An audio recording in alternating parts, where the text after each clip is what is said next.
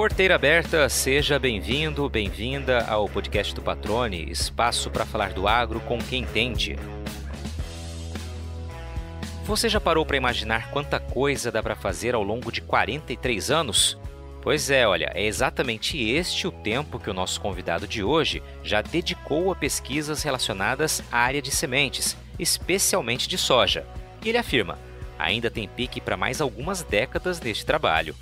No bate-papo, relembra histórias da carreira, fala sobre os desafios e perspectivas da ciência para o futuro do agro e ressalta o orgulho de ser um dos vários pesquisadores que contribuíram para a evolução da nossa agricultura, que fez o Brasil deixar de ser um importador de alimentos para tornar-se referência na produção e exportação de comida para o mundo. Paulistano e sem ligação direta com o campo, o José de Barros França Neto surpreendeu quando escolheu agronomia como profissão. Será um agrônomo do asfalto, brincavam alguns. Anos mais tarde, embarcava para fora do Brasil para fazer mestrado, aumentando o conhecimento que depois foi transformado em pesquisa a favor da agricultura brasileira. Pesquisador da Embrapa Soja desde o fim dos anos 70, é referência no assunto apaixonado pelo que faz, diz que trabalhar com sementes é como um vício, contagiante e difícil de largar. Para os próximos anos, aponta uma meta: ajudar a desenvolver cultivares cada vez mais tolerantes à seca e capazes de aproveitar melhor os nutrientes do solo, reduzindo, quem sabe, a necessidade do uso de fertilizantes. Segue aí que o bate-papo já vai começar.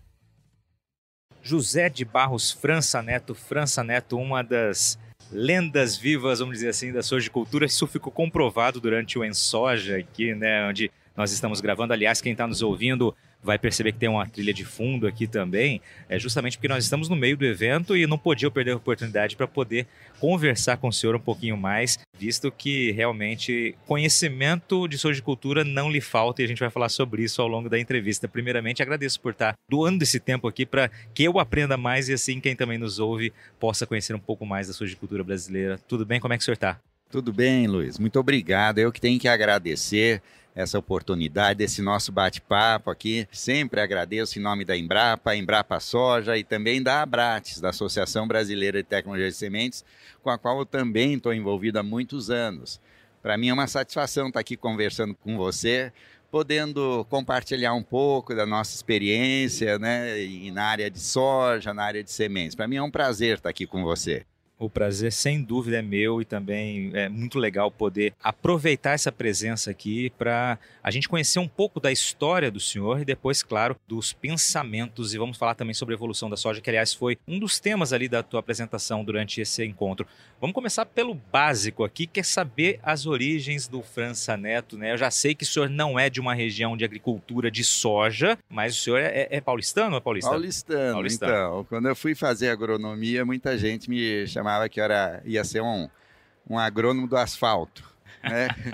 e é interessante porque minha família, tanto por parte de mãe, por parte de pai, meu pai era médico, então meu avô era médico, minha avó era médica, foi a primeira médica de São Paulo, irmã médica, tio médico, primo médico. Teoricamente eu deveria seguir a, a, a carreira de médico. Até eu acho que eu me daria muito bem como médico. Que médico e louco, cada um tem um pouco. Acho Exato. que eu tenho um pouco dos dois. Mas minha família, isso nos anos 1800 e pouco, eles eram da família lá do pai, eles eram do Vale do Paraíba, ali região de Guaratinguetá. E meu bisavô, ele tinha uma fazenda. E mas isso ficou uh, lá atrás, nessa época. E eu lembro que minha avó, viúva, morou com a gente muitos anos. E quando era moleque, em São Paulo, a gente tinha um quintal. E ela começou com uma horta aqui, eu curioso, acompanhando, eu achava lindo você pôr aquela sementinha de milho, de feijão, germinava, dava uma planta e você colhia. Eu acho que eu tinha uns 10, 12 anos, e eu perguntei para ela, avó, Existe alguma engenharia que estuda a planta? Ela foi engenharia agronômica. Eu falei, é isso que eu quero ser. Olha só. E não mudei de ideia. Não arredou pé. Não arredei pé. E como eu estava em São Paulo, queria saber, desde então, onde tem uma escola de agronomia boa, próxima, na época me indicaram a Exalc, e fui lá. formei em 75 E desde então, desde antes de me formar, me interessei pela área de sementes, fiz os cursos lá no último ano. Na época eu estava em dúvida se eu seguia a carreira de entomologia ou de sementes. Uh, professor Júlio Marques Filho, o Silvio, Mori Cícero, o, o Francisco Ferraz Toledo, que me estimularam muito nessa área de sementes e desde então faz quase 50 anos que eu estou ligado eh, nesse vício da semente, que é muito contagiante. Né? E, me formei, trabalhei numa empresa de sementes na região de Assis, Tarumã. Depois eu consegui uma bolsa, fui para os Estados Unidos, daí fiz meu mestrado e depois eu comecei em 79 a trabalhar na Embrapa Soja. E 43 anos praticamente dedicando uh, vamos dizer, 90% da, dos meus esforços a semente soja. Trabalhei também com semente de girassol, trabalho um pouco de milho, de, de trigo, mas o meu foco sempre foi a semente soja. Legal. E aí o senhor tem uma coincidência muito interessante quando o senhor se relatou aqui, né? Em 1975 o senhor se formou, foi exatamente o ano de criação da Embrapa Soja, né? 1975 também, né? Isso, exatamente. Foi uma coincidência, né? E a minha turma na Exalc, a F75, foi muito privilegiada, porque a Embrapa foi formada em 73. E um dos diretores da, da Embrapa era professor na Exalc. E olha o presente que ele deu para a nossa turma. Ele falou que contrataria os uh, eh, 50 formandos da nossa turma. Nós entramos com 200 e formamos em cerca de 160. Então, praticamente foi assim: quem tinha interesse submetia um, currículo e era contratado pela Embrapa e já com bolsa para fazer mestrado no Brasil ou no exterior. Eu, na época, eu não, não optei por isso, que eu já estava empregado por essa empresa uh, em Assis.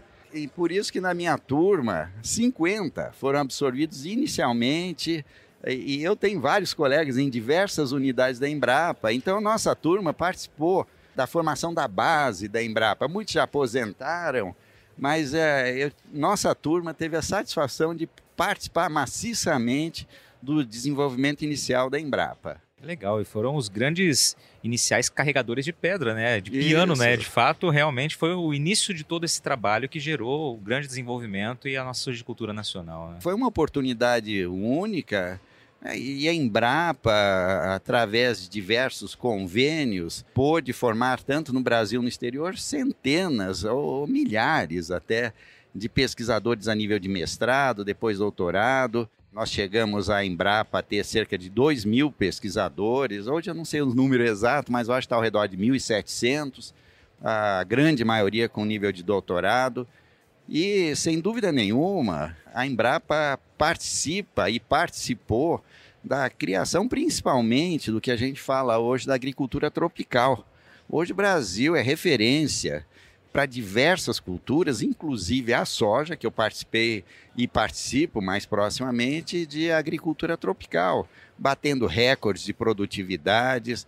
Antes a gente ia, você vê, o meu caso e de diversos colegas, nós fomos aos Estados Unidos eu fiz meu mestrado, meu doutorado, meu pós-doutorado lá nos Estados Unidos, excelentes amigos, trouxemos conhecimento e não só eu, mas a grande, uma grande equipe da Embrapa e com isso incorporou a nossa realidade, desenvolvendo pesquisas e tecnologias de trópicos. E hoje, nos países tropicais, na Ásia, na África, em diversas regiões, a Embrapa, o Brasil, eu diria, porque quando eu digo Embrapa, não é Embrapa sozinha. A Embrapa não fez nada sozinho. A Embrapa sempre se associou com institutos de pesquisas oficiais, privados, universidades. Então, sempre foi um trabalho em equipe. E isso propiciou a geração dessa tecnologia que hoje o Brasil, e a Embrapa faz parte disso, é referência. Então é com muito orgulho que a gente diz a nossa geração contribuiu e continua contribuindo para o agronegócio brasileiro, trazendo bons frutos. É por isso que eu digo que é realmente uma honra ouvi-lo aqui, França, porque de fato, né, a gente em eventos, em reportagens, em conversas, a gente sempre ouve e destaca esse papel da Embrapa com os parceiros, como o senhor bem destacou aqui, né? Ninguém faz nada sozinho, mas de fato é, estar conversando, né, ouvindo um pouco de quem ajudou lá do início é muito gratificante, muito legal. Parabéns pelo trabalho do senhor e de toda, toda essa geração que realmente fez a diferença, né? Iniciou um grande trabalho de transformação da nossa agricultura e a nossa produção de alimentos. E para mim é uma satisfação estar aqui participando desse evento. Esse último painel que você brilhantemente coordenou, eu vejo amigos de vários anos, mas a grande maioria, pessoal, eu não vou falar novo, mas novo no bom sentido, pessoal jovem, com vontade, com conhecimento e trazendo, agregando novas tecnologias, novas cultivares que estão efetivamente contribuindo para o agronegócio brasileiro. Então, eu fico muito contente né, de ver uh, essa geração nova assumindo, abraçando com tanta responsabilidade, com tanta garra e trazendo e vão trazer muito mais resultados positivos. E eu fico muito feliz com isso. Maravilha.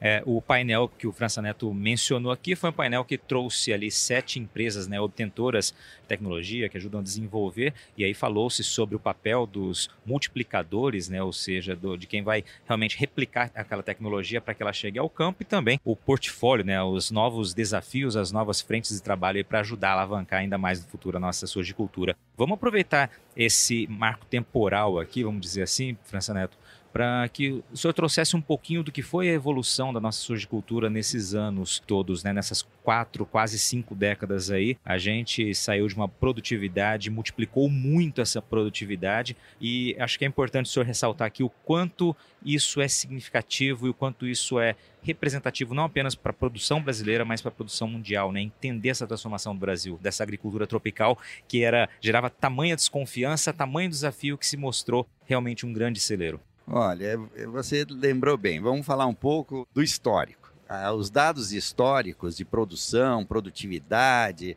área de soja, você volta aí quase 45, a, a 50 anos atrás. A soja, na realidade, o grande boom começou, eu lembro, eu estava terminando a agronomia quando o preço da tonelada da soja estourou por falta de proteína a nível mundial.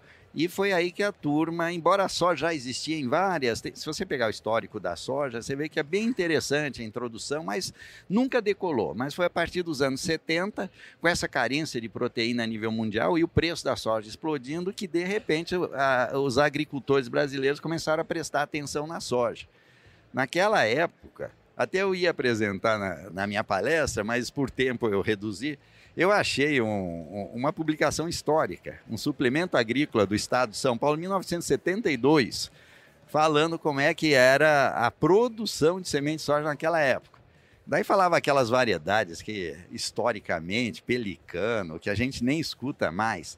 Mas naquela época, para você ter uma ideia, hoje foi falado se você jogar duas, de 8 a 10, ter 8 a 10 plantas por metro. Naquela época jogavam-se 700 mil sementes por hectare e nascia o que fosse.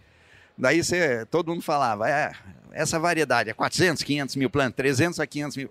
Todas as variedades eram 400 mil plantas por hectare. Hoje não, hoje você tem variedade, cultivar com 150, 180, como você tem cultivares que demandam 400 mil plantas por hectare. Mas a gente não tinha esse conhecimento, até que começaram a estudar pelo porte da planta, a arquitetura e verificaram, se você reduzir essa população, acertar, você vai ter boas produtividades. E daí começou, junto com isso, para você acertar a população, a qualidade da semente. E aí começaram a aperfeiçoar tecnologias de produção, para você produzir uma semente de alta qualidade. E naquela época, a gente falava, a gente plantava soja em bica corrida. Aquele rotor que você plantava trigo, que vinha rodando, você jogava 700 mil sementes por hectare. Era isso. Aí acamava tudo, dava doenças e a gente não tinha noção. Mas com o conhecimento, a gente foi aperfeiçoando para a qualidade de semente e hoje você fala em oito plantas por, por metro linear 180, 170 mil plantas. Então você precisa ter uma precisão de semeadura que a gente chama popularmente de plantabilidade, que eu fui corrigido e corretamente chama-se semeabilidade. Associando então a uma semeadora de precisão que vai jogar aquela semente com precisão no solo, aquela semente de alto vigor, de alta germinação, e ela vai germinar adequadamente, sem falhas, sem aglomerados, uma emergência rápida e uniforme, produzindo o que a gente chama de plantas de alto desempenho agronômico, que são plantas mais produtivas. Então, nós temos dados da Embrapa comprovando que uma lavoura de soja estabelecida com esse padrão, uh, com a semente de alta qualidade, a semente pode te levar a incrementos de produtividade de, de 10% a 15%.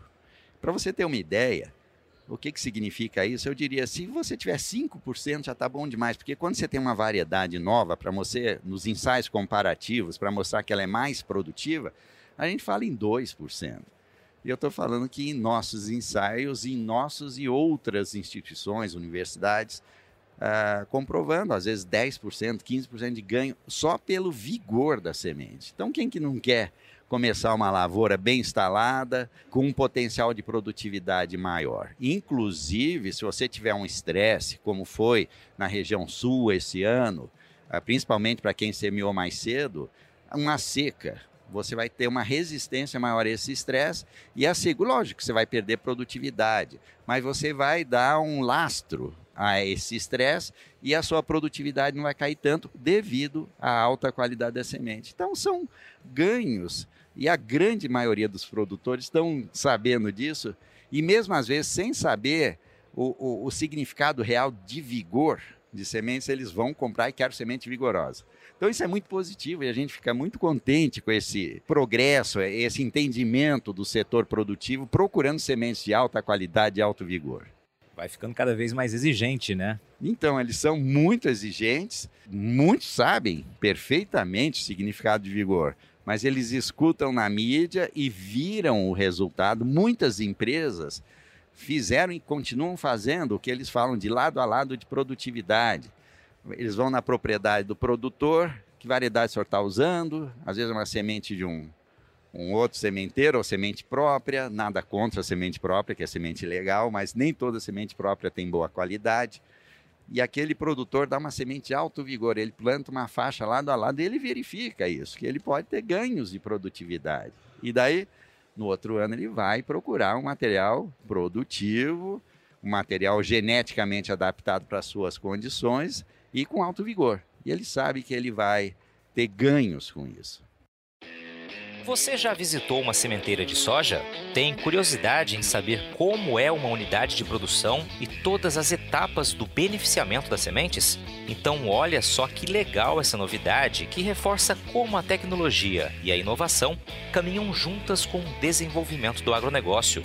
Uma empresa de produção de sementes sediada em Mato Grosso acaba de lançar uma plataforma de visita virtual que vai te levar para dentro da sementeira sem que você precise sair de casa. É a AgroSol 360. Com ela, você pode fazer um tour completo pelas instalações da empresa, como unidade de beneficiamento, laboratório, canteiros de emergência, estações de tratamento de sementes e armazéns. Olha, eu fiz essa visita virtual e sou testemunha de que a experiência vale muito a pena, viu? E olha que legal! Além da visita pela unidade de produção, a AgroSol 360 também te leva virtualmente para um dia de campo exclusivo, onde você pode caminhar por área demonstrativa, visualizar em campo todas as cultivares de soja que fazem parte do portfólio da AgroSol e também interagir com o conteúdo. Para fazer o tour virtual, é só acessar o site www.agrosol360.com.br e dar início à sua visita. Agrosol Sementes, germinando o futuro. Doutor, para a gente trazer em números aqui para ficar fácil para quem está nos ouvindo entender toda essa evolução. 1970 e tantos a gente produzia quanto? Qual era a nossa produtividade e quanto a gente está hoje? Em 1976, 77, que é o dado histórico da Conab, começa nesse ano. Nós produzimos e foi, como eu falei, um ano muito bom. Foi um ano com, sem que não faltou chuva, não teve seca. Produzimos quase 1.750 quilos por hectare. Se você for na safra retrasada, não nessa última, que nós sofremos com a seca, a média brasileira caiu para 3.050 quilos, mas na safra anterior, foi uma safra boa, nós batemos o recorde mundial de produtividade com três, mais de 3.500 quilos por hectare. Então, basicamente, a gente dobrou a produtividade da soja nesses 45 anos. Isso fruto de diversas tecnologias que foram desenvolvidas, não só como eu mencionei, eu acho que um grande pulo foi a adaptação da soja, que tradicionalmente era cultivada na região sul, ela foi adaptada para regiões tropicais. Isso foi um trabalho pioneiro que começou na Embrapa Soja. Eu gosto de mencionar o nome do colega que está aposentado, meu amigo particular, Romeu Kio, e sua equipe. Né? Ah, aqui tinha o, o, o Dr. Francisco Terazava, que também estava envolvido com ele. E não só eles, estou mencionando dois, mas vários outros melhoristas de renome que trabalharam. Leones Almeida, que estudamos junto nos Estados Unidos. E então eles introduziram o período juvenil na soja, e com isso aquela soja que, quando vinha do sul para a região de baixas latitudes, não crescia nada, ela tinha o porte normal, chegava a 60, 80 metros para daí produzir. E assim nós conseguimos desenvolver. Isso o trabalho, a sementinha que diversas, uh, todas, eu diria todas os detentores hoje, têm essa base genética do período juvenil para desenvolver todas essas outras variedades, com todos os traits que a gente tem hoje, que foi discutido no seu painel também. Uh, mas não fosse isso, nós não teríamos basicamente soja na região tropical. Então começou com isso, e depois diversas outras tecnologias de correção de fertilidade dos solos extremamente pobres e ácidos do Brasil Central, do Cerrado principalmente, técnicas de controle manejo de pragas, de doenças. Quando apareceu a ferrugem da soja, foi um outro grande desafio que na época parecia que seria uma coisa, uma parede que seria difícil de transpor, mas hoje quase ninguém já fala mais em ferrugem, com todo o manejo que nós temos, e junto com todas essas tecnologias, veio a técnica de produção de semente região tropical, que é um grande desafio também, porque produzir semente em região de clima subtropical e temperado é relativamente fácil, demanda tecnologia também, mas se você não investir em tecnologia específica para produção de semente de alta qualidade nas regiões tropicais, você não vai ter um grão que germina. Então você tem tecnologias de campo, de manejo, de insetos, época de semeadura, para uh, fugir das consequências das intempéries de chuva em pré-colheita, estresse térmicos por causa das altas temperaturas, tecnologias específicas de colheita, de recepção de material úmido, de secagem, de armazenagem climatizada. Então, estou mencionando apenas algumas tecnologias que hoje fazem parte da rotina do setor produtivo de sementes no Brasil. Então, eu digo com toda segurança a gente desenvolveu, a gente que eu digo Brasil, desenvolveu tecnologia para produzir soja em região tropical, mas não seria a realidade que tem se não tivesse junto a tecnologia de produção de sementes dessas cultivares. Hoje nós temos cultivares que se a gente voltasse a 20 anos atrás, 25 anos atrás, com a tecnologia que existia naquela época, essas variedades não teriam como ser multiplicadas. Nós temos um exemplo dos anos 80, uma variedade que a Embrapa lançou, que seria a BR9 Savana, que era muito adaptada às condições centrais do Brasil Central, mas ela morreu na casca porque ninguém sabia produzir, ninguém tinha tecnologia para produzir uma semente com qualidade fisiológica, sanitária daquela cultivar. Ela morreu. Mas se ela fosse lançada hoje, ninguém teria problema em produzir essa semente, por causa das tecnologias desenvolvidas. É, o avanço ele tem que ser coletivo, né? Como o senhor disse, não apenas no desenvolvimento, como na produção e depois na reprodução, na multiplicação desse material, né? Todo mundo tem que estar tá realmente alinhado no mesmo compasso para que o que é desenvolvido chegue à ponta, né? Chegue ao produtor rural. Isso, e chegue ao produtor e com qualidade, né? Porque hoje você produz uma semente, normalmente ela é armazenada de seis a oito meses, você armazenar uma semente numa região tropical demanda tecnologia especial e ela, você tem que entregar para o sorgicultor com um top de qualidade, com alta qualidade. Então, tudo isso demanda tecnologia e investimento. Então, os produtores da região do Brasil Central, todos eles, aqueles produtores sérios, eles investem maciçamente em tecnologia de produção de sementes e isso tem um custo muito alto. Né? Não só de você pagar os royalties, as taxas tecnológicas, que isso tem um valor, mas produzir semente de qualidade na região tropical, eu vou dizer subtropical, no Rio Grande do Sul hoje é um, também estão investindo muito, Santa Catarina, Paraná, São Paulo, investindo muito em tecnologia, isso tem um custo. E para entregar uma semente de qualidade, muita gente acha é caro, mas se você for ver o que está atrás dos bastidores para ter aquele nível de qualidade, isso tem um custo. E, como eu te falei, isso dá um retorno para o produtor. Não é porque ele vai pagar mais e não tem retorno. Ele vai ter um retorno de maior produtividade, do desenvolvimento, a estabelecimento de uma lavoura com alto padrão. Então, vale a pena. Para a gente ilustrar aqui, doutor, quantos anos são necessários aproximadamente, claro, para se desenvolver um novo material, para desenvolver uma nova semente? Olha, tradicionalmente, desde o primeiro cruzamento até você colocar o material no mercado, era cerca de 8, 10 anos. Né? Hoje, o colega, nosso chefe, lembrar para soja Nepomuceno, tem essas tecnologias CRISPR, então isso você pode adiantar. Uh, mas isso demanda muito tempo. E você vê, para lançar uma variedade que seja aí de 6, 8, 10 anos, quantos milhões de reais você não investe nisso daí?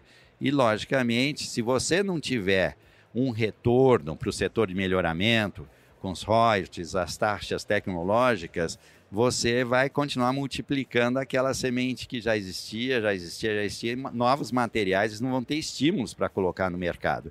Então é um tiro no pé. E muita gente hoje você vê, tem variedades que são lançadas com dois anos, três anos, às vezes já sai do mercado, outras permanecem. Então, o, o, o número de cultivares de soja e com todos os traits que a gente tem, transgênicas ou não transgênicas, é, o número é muito grande. Né? Eu mesmo, antes eu conhecia 20, 30 anos atrás, eu sabia né, de cor, de salteado, todas as cultivares que praticamente que tinham no Brasil. Hoje eu não, não consigo acompanhar. Então aproveito esses eventos como eu estou aqui ontem e hoje para me atualizar. Isso é muito importante, porque a novidade e novos traits que estão vindo, isso e o número de cultivares está difícil a gente acompanhar de perto. Vamos lá. É, o senhor falou em, em, incremento de tecnologia, né? E é claro, isso vai culminar num resultado mais expressivo. O senhor fez aquela curva do tempo, né? Lá do passado, quase 50 anos, para agora. Hoje a gente tem materiais produzindo mais de 100 sacas, né? Eu não sei qual o recorde que o senhor já viu, mas acima de 140, 150, Sim, certamente, é. né? Até onde chega esse potencial da soja e o que é preciso fazer os principais pontos para que de fato o campo consiga também chegar a esses números mais expressivos. Né? A gente sabe que durante um bom tempo foi uma grande preocupação, inclusive em Mato Grosso, a estagnação da produtividade média em torno de 50 e 52 sacas durante um bom tempo. Hoje a gente vê realmente sendo alavancado esse número, mas ainda é um desafio. Eu queria ouvir do senhor isso. Olha, o próprio Nepomuceno falou que o potencial genético de, de, algumas cultivares pode chegar a 10 toneladas, 12 toneladas, logicamente não faltando água, não tendo nenhum estresse você não perdendo a floração, né, que vai dar fecundação, formação de, de vagens e sementes. Agora, houve por um período uma certa estagnação e eu creio que o maior limitante disso tudo, além da genética, é a condição climática. Né? Você vê materiais, os concursos que eu acompanho da SESB, né, materiais irrigados e não irrigados, batendo recordes de produtividade. E daí você vai no histórico daquele sojicultor que ganhou, e ele faz com muito gosto, ele mostra todo o manejo de solo que ele fez, as culturas anteriores, para ele manter o solo estruturado, como a reserva de água, evitando a evaporação, prevenindo a erosão, e mantendo a, a, os micro-organismos do solo, que hoje você vê muitos produtos biológicos que estão funcionando com base nesse histórico dos micro-organismos do solo. Então você vê materiais com 100 sacos, 120, 130 sacos a nível comercial. Né? Você vê relatos, vários. Eu lembro a primeira vez que eu ouvi uma soja 100 sacos por hectare, eu acho que isso foi uns 15 anos atrás, nossa. Mas hoje, e você vê a cada ano que passa, com a tecnologia de produção, manejo de solo, ah, e são centenas de pesquisadores, colegas, professores e agricultores envolvidos nisso. E a tendência é que quando alguém vê um, um caso de sucesso, ele quer copiar. Que bom! Né? E isso vai levar e agregar tecnologia. E vai resultar naquilo que você falou da série histórica, que no final eu desviei o assunto, né? Com o, o aumento da produtividade, hoje nós temos 40 e poucos milhões de hectares, a previsão para essa próxima safra parece 43 milhões de hectares, né? Se a gente tivesse aquela produtividade antiga, para chegar nas, na mesma produção de 140 milhões de toneladas, a gente precisaria o dobro da área. Então, quer dizer, ao invés de 40 milhões de hectares, a gente teria que semear 80, 80 e poucos milhões de hectares. Então, com o aumento, o aperfeiçoamento da tecnologia, nós estamos poupando uh, cerca de 40, 45 milhões de hectares, né?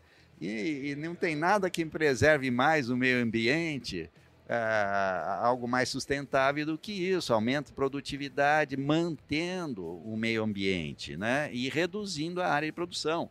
E como foi falado ontem também, Uh, nós temos no Brasil cerca de 161 milhões de hectares de pastagem, e eu diria que a grande parte degradada. E a integração lavoura-pecuária, botando uma soja e depois voltando para a pecuária, isso aumenta a produtividade daquela pa da pastagem. Integração lavoura-pecuária e floresta, que está sendo incrementada, começou pela Embrapa e diversas instituições, isso é extremamente sustentável. E, e, e quando o gado volta para essa região, desse pasto, você pode colocar um número maior de cabeças por hectare. E com isso, o que está acontecendo? A redução gradativa dessa área, que já chegou a 170, 180 milhões de hectares, hoje estamos com 161 milhões de hectares, que é uma área muito grande.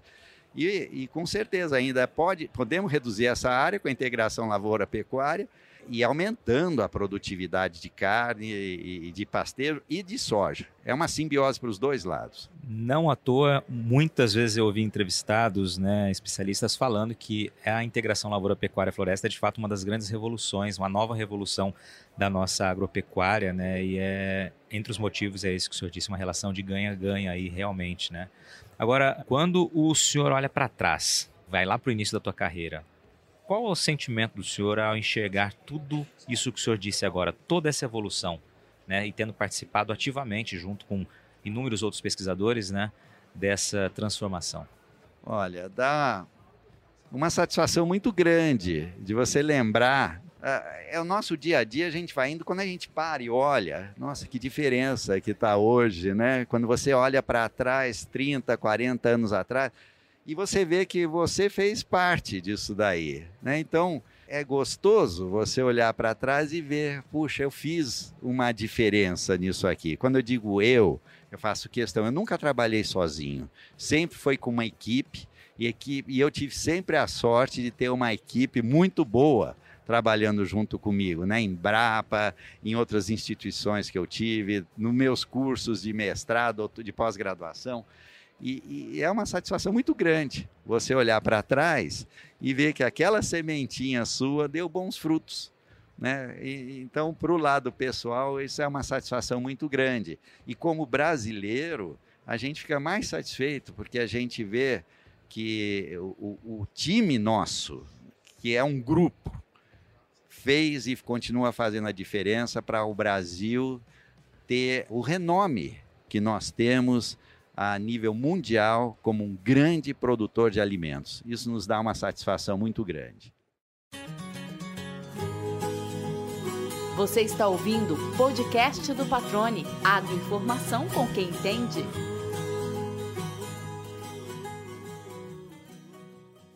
Quais são os pontos principais que devem ser levados em consideração para que, de fato, lá no campo, na hora do produtor plantar aquela semente, ele consiga obter tudo aquilo que se espera daquele material. Então, você vê que interessante, o tema do evento aqui, tudo começa com a semente. Sem ter combinado, o meu o primeiro ou segundo slide era assim: tudo começa e termina com uma boa semente, começando um novo ciclo.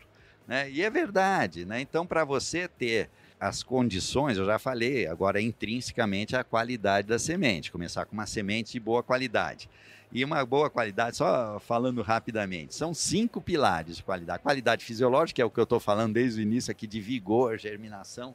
Qualidade sanitária, semente livre de do, fungos, bactérias, vírus, nematóides, que pode ser transmitido pela semente. A qualidade genética, quando você tem, compra um bag de uma semente, você quer ter a segurança que é daquela cultivar, seja transgênica ou convencional.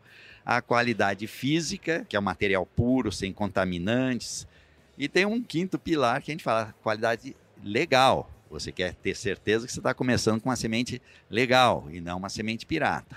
Tá? Como a gente fala, nem gosto de chamar essa palavra. Mas é uma semente legal. Então, esses são cinco pilares que você tem que ter.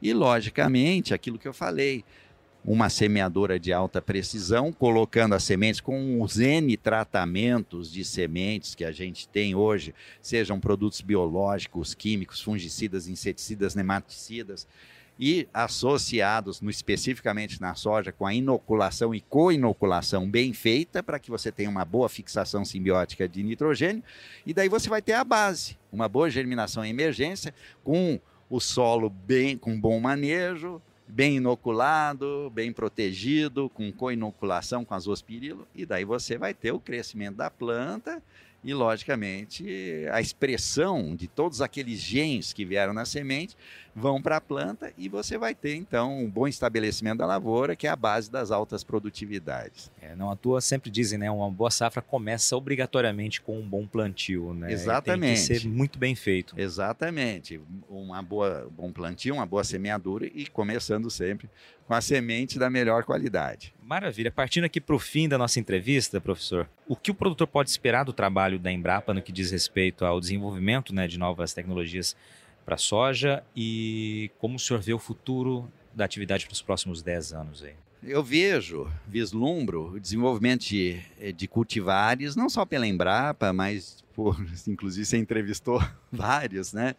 Com características que a gente está verificando, que sejam ah, agora com a crise de, de fertilizantes, que tenham variedades que aproveitem melhor Uh, usando ou não meios biológicos para aproveitar melhor aqueles nutrientes que estão no solo, uma planta menos exigente.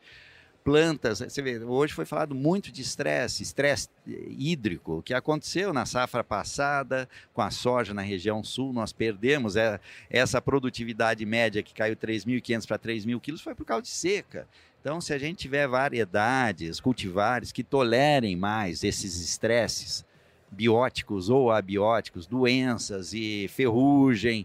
A ferrugem a gente já tem uma rotina, mas a gente tem que ficar atento para as novas raças, o uso inadequado de fungicidas.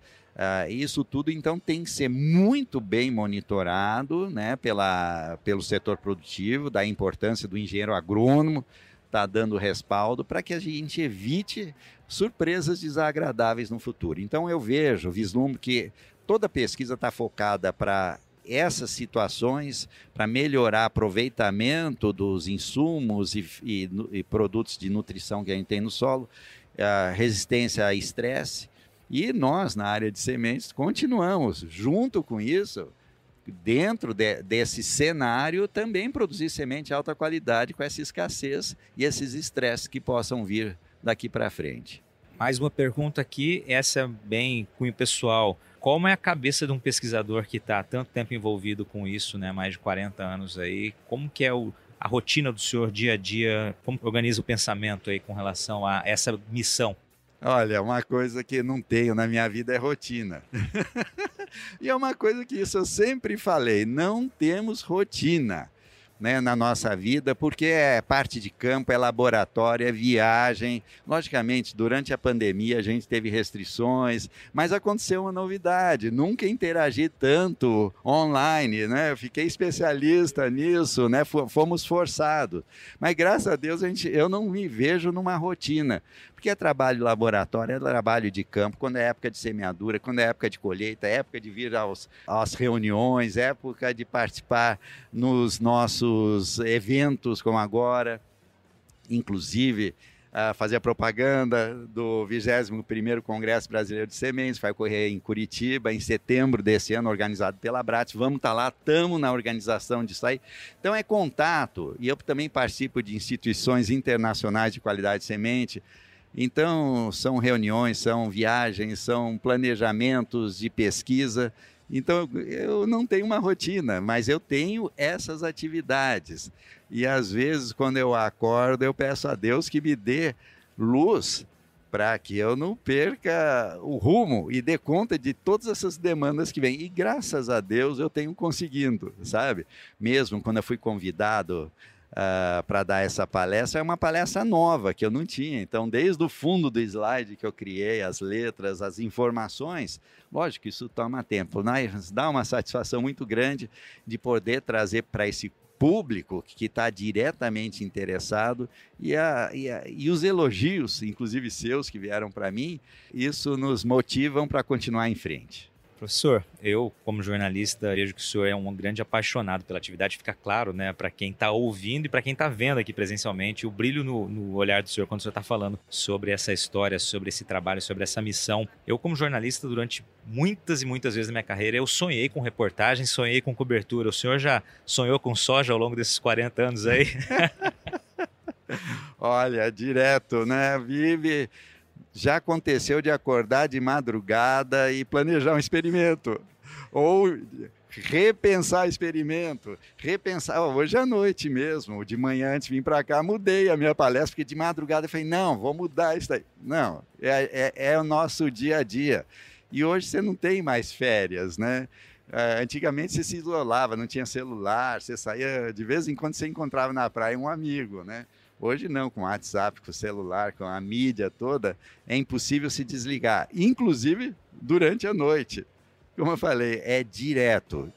Pensar em mudar um delineamento, um experimento, uma palestra, como que eu vou encarar uma conversa, uma reunião, é 24 horas por dia, viu? Aproveitar essa brecha aqui do dormir, do sonho, qual o sonho do França Neto para a agricultura? O que o senhor pensa ainda do futuro em termos de sonho, de desejo, de vontade de ver acontecer? Olha, eu desejo que essa motivação que eu estou vendo nesse evento, com as cerca de 300 pessoas e com todos que eu conheço, vejo que todos estão muito motivados para a gente continuar com agronegócio em alta, suprindo as pessoas necessitadas de outros países, uh, necessitadas que eu digo pode ser carentes financeiramente, outras não, Uh, hoje a realidade nossa é que de 800 milhões a 1 bilhão de pessoas o Brasil está alimentando. Eu vejo com a seriedade que nós temos aqui e com a preservação do meio ambiente, que lá fora é criticado tanto por desconhecimento, que isso seja mostrado lá fora, que nós estamos produzindo alimentos com qualidade e preservando o meio ambiente. Eu, é, é esse o meu sonho que eu quero que, é, que seja reconhecido, além de toda a produção que nós estamos disponibilizando, não só para o Brasil, mas a nível mundial. E com certeza, eu, nesses meus cinco, quase 50 anos de experiência, nós vimos o Brasil passar de um grande importador de alimentos para um dos maiores exportadores de alimentos, produtores exportadores, e, e o potencial que nós temos é muito maior.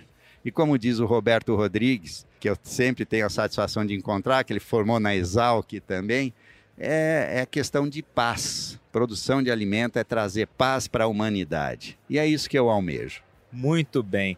Para a gente encerrar aqui, é uma tradição no podcast já entrevistei vários exalquianos e todos eles revelam qual o apelido que foi chamado, né? Eu não sei se o senhor tinha na época, mas já pela risada já deu para ver é, que sim. Sim, mas olha, é, era o Mickey, porque quando rasparam minha cabeça, minha orelha, que eu sempre falo que eu não preciso botar a mão assim para escutar melhor, mas era Mickey, mas não pegou. No final a turma começou a me chamar de França, mas todo mundo tem um apelido, né? E alguns pegam que às vezes eh, você encontra o colega, você lembra do apelido e não lembra do nome, né? E isso continua essa tradição na Exal, que é uma coisa muito bonita que a Exal, que lá em Piracicaba, mantém e preserva isso. Maravilha. França Neto, obrigado pela participação, pela simpatia, pela clareza nas respostas, né, nos objetivos, no futuro e parabéns mais uma vez pela história em nome do senhor, em nome de todos os pesquisadores que transformaram a agricultura. É um orgulho estar sempre podendo falar do agronegócio brasileiro. Parabenizo o senhor mais uma vez por esse trabalho. Eu só te agradeço por essas palavras. E, ó, o nosso bate-papo aqui é uma coisa motivacional, que me dá energia para seguir em frente. E não penso parar de trabalhar tão cedo. Enquanto eu tiver energia e lucidez, eu vou continuar nessa linha. Muito obrigado, Luiz, pela oportunidade. E aí, gostou do bate-papo? Então dá aquela força e compartilha essa entrevista com os seus contatos. E olha, aproveita para mandar aquele feedback dizendo o que você está achando do podcast do Patrone. Pode criticar, elogiar, sugerir temas e pessoas para dividir boas histórias aqui nos próximos episódios. É só enviar uma mensagem lá no Instagram para @luispatrone que a gente troca uma ideia, viu? Então, gente, sucesso da porteira para dentro, força e fé da porteira para fora e vamos que vamos. Você ouviu o podcast do Patrone. Agroinformação com